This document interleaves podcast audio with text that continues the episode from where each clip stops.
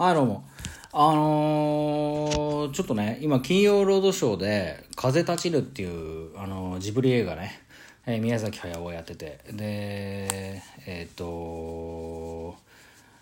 えー、なんだっけ、あの、監督がね、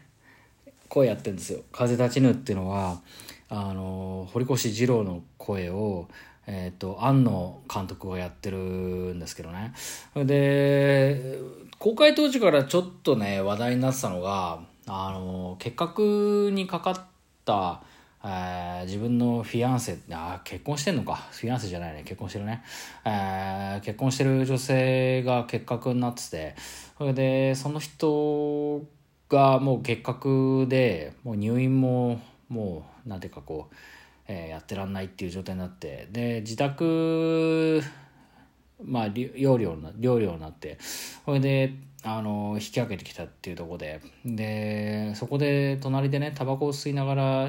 えー図面を引きながらっていうシーンに対してあの結核がの人がいるのにそばでタバコを吸ってるっていうのはいかがなものかっていう話を、えー結構言われてるわけですけども。そこをねなんかね違うんだよなっていうふうにずっと公開当時から思っていて。で何が違うかっていうとあのまあタバコがね肺がんのリスクが高くなるとかねまあ呼吸器系に対してすごくこう良くないっていうかね。まあそもそもタバコっていうものを吸う文化自体がなくなってきてるっていうのは当然そうなんですけど。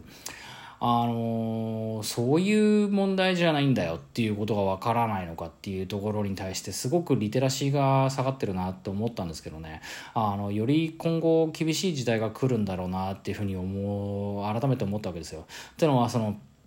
うんなんていうかな。うんタバコは確かに悪いんですけどね。あの結核の人のそばにいるっていうことでよりそのむしろその結核じゃない人も、えー感染リスクが高まるっていうことで考えていくと、うん、どっちのリスクが高いんだっていうこととかね。ってこともあるしあ自分が結核だってことが分かっているけれども隣の、えー自分の旦那さんが、えータバコを吸っていてもそばにいたいと、えー一時も離れたくないからそこにいてほしいっていうことのすごくロマンチックなシーンがすごく分かりにくくなってるっていうことになんていうかこう危惧っていうのも変なんですけどなんかそうじゃないんじゃないかなっていう気がするわけですよ。でそれを全般含めていろいろ考えたことっていうのがうんタバコね確かに良くないですけども良くないんでしょうけどもなんかねそこら辺がすごくこう時代で見てもらえる人が減ってるんだろうなっていうその、えーていうかな、戦前でそういう状態だったっていう戦前なんて皆さんタバコ吸ってましたしね、えーそれは黒澤明の映画を見ても小津安二郎の映画を見ても成瀬美京の映画を見ても溝口の映画を見ても全部、えータバコ吸ってるんですけどそういうところじゃないんだよっていうことがねわからないっていうのは、うん、もったいないなっていうか、うん、なんかその辺を感じるわけですよ。うん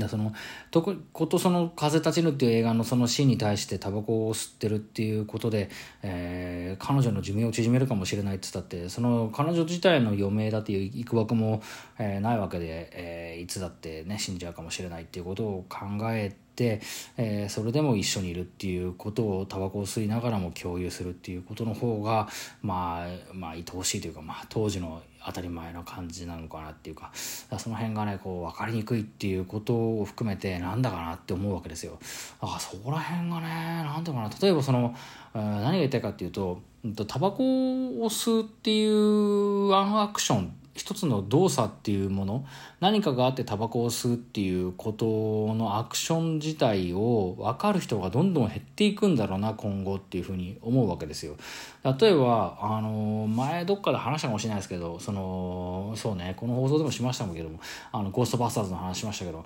あニューヨークの幽霊を退治した後にあのダン・エンクロイドがえー。みんなありがとうって言いながらもその照れ隠しでタバコを吸うっていうことのかっこよさとか、ね、スリーパーズの話も前もしましたけどスリーパーズでブラッド・ピットが、えー裁判一通り終わった後に誰にも何も言わずに歩きタバコをするとかっていうこととかね、えーミッドナイト・ランでロバート・デ・ニーロがタバコをふかしながら最後の空港のところを後にするシーンとかね、まあ、全般そういうことがなんかこうじゃあなんでこのシーンでタバコを吸ったんだろうっていうことが分かる人がやっぱ減ってくっていうことがやっぱ怖いというか、まあ、減り減らざるを得ない状況にどんどんなっていくし今後誰に一人としても理解でされないとは思うんですけどなんかその辺ってやっぱこういいんですよね文化としては。それがなくなっちゃうっていうこととか分かる人がいないってことを考えるとやっぱりどうなどうなんだろうって夏目漱石の小説読んでてもそうなんですけど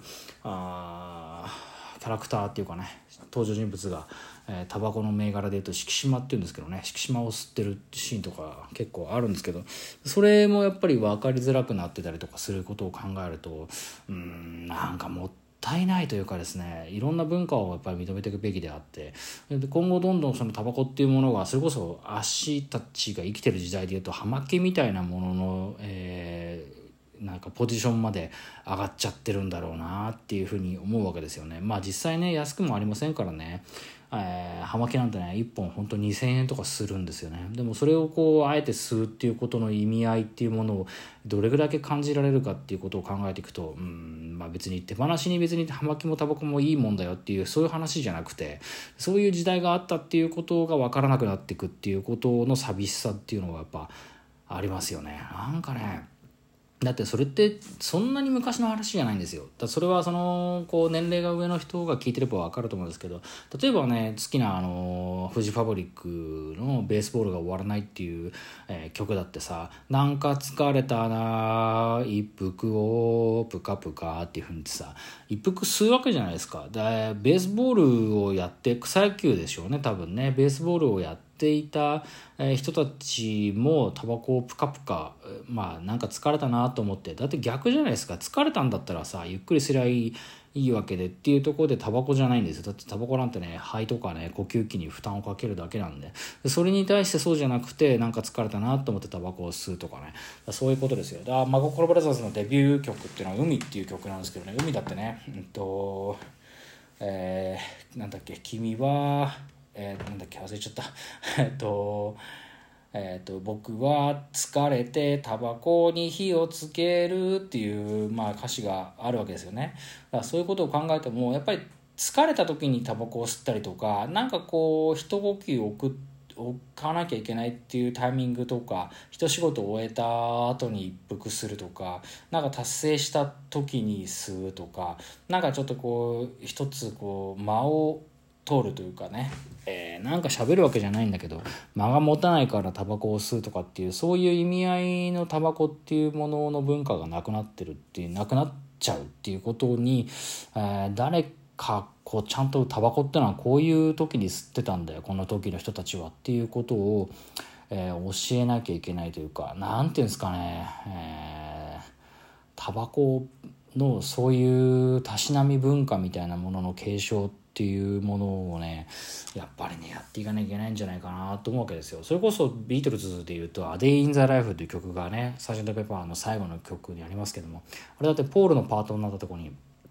えー、と2階建てのバスに乗った時にえー Somebody spoke in a way to dream のところですけどね。えっ、ー、と要するにその2階建てのバスに乗ってタバコ。2階建ての当時のロンドンのえー、ダブルデッカーが2階の席がタバコ喫煙席だったんですけどね。でそこの喫煙席に座ってで、えー、スモーク。だからスモークっていう、えー、単語と Somebody spoke and I went to dream っていう spoke っていうのが韻を踏んでるんですよ。それこそ yesterday とかあのもそうですけどポールっていう、まあ、ポール・マッカートニーっていう人はすごく韻を踏むのが上手な人だったから Somebody spoke と、えークって誰 spoke and I went into a dream っていうそのその spoke と smoke っていう韻の踏み方っていうこともすごく上手なわけでそこも分かんないような感じにどんどんなっていきますしなんかねそのタバコを吸う文化自体を全部全面肯定はしないんですけどうん今後どんどんそこが分かんなくなっていっちゃうし歴史的なものになってくんだなっていうことをね改めて思ったっていう、えー、ことなんですけどねまあなんか、うん、そんな話をこう思いながら今日は、えー、放送しようかなっていうふうに思って終わっちゃったんだけどね。だからそうなってくるとこうタバコだけじゃなくて例えば飲み会っていうものもどんどん減ってきたりとか、えー、お酒あんまり飲みませんっていう人もどんどん増えていってどんどん増えていくばっかりなんですけど、えー、飲みたいなっていうふうに思う人があんまりいなくなってくんじゃないかなって飲みたく飲みたいなっていうこの気持ちを飲みたいな以外でどういうふうに若い人たちが消化していくのかもう分かんないんですけどね。だからそのなんか一仕事終えて飲むとかっていうことも減っていくと、えー、だからなんですかね。1900年代から 2000, 2000年代の人たちっていうのはなんかこういうタイミングでアルコールを飲んで、え、日常の鬱憤を晴らしてたんですよっていうような感じでこう今後歴史とかね、えー、その時代の何て言うかこう考察の中で語られていくのかなっていうふうに思うとなんかちょっと悔しいというか悲しいというかねなんかそういうことでもないんだけどななんていうふうに思うわけですけども。というわけであれもうちょっと時間になっちゃった、えー、ここまでのご視聴ありがとうございました。それではまた今度お元気で会いましょう。中島あさみの人類最後の1年間。第240え？な 245? ぐらいですかね。回放送。えー、っと何ですかね。えー、タバコを吸うっていうことのあ違うねえっとねなんだろうな、えー、作品の中においてキャラクターが吸うタバコの意味についてを終了いたします。さよなら皆さん、悔いのない一日にしましょう。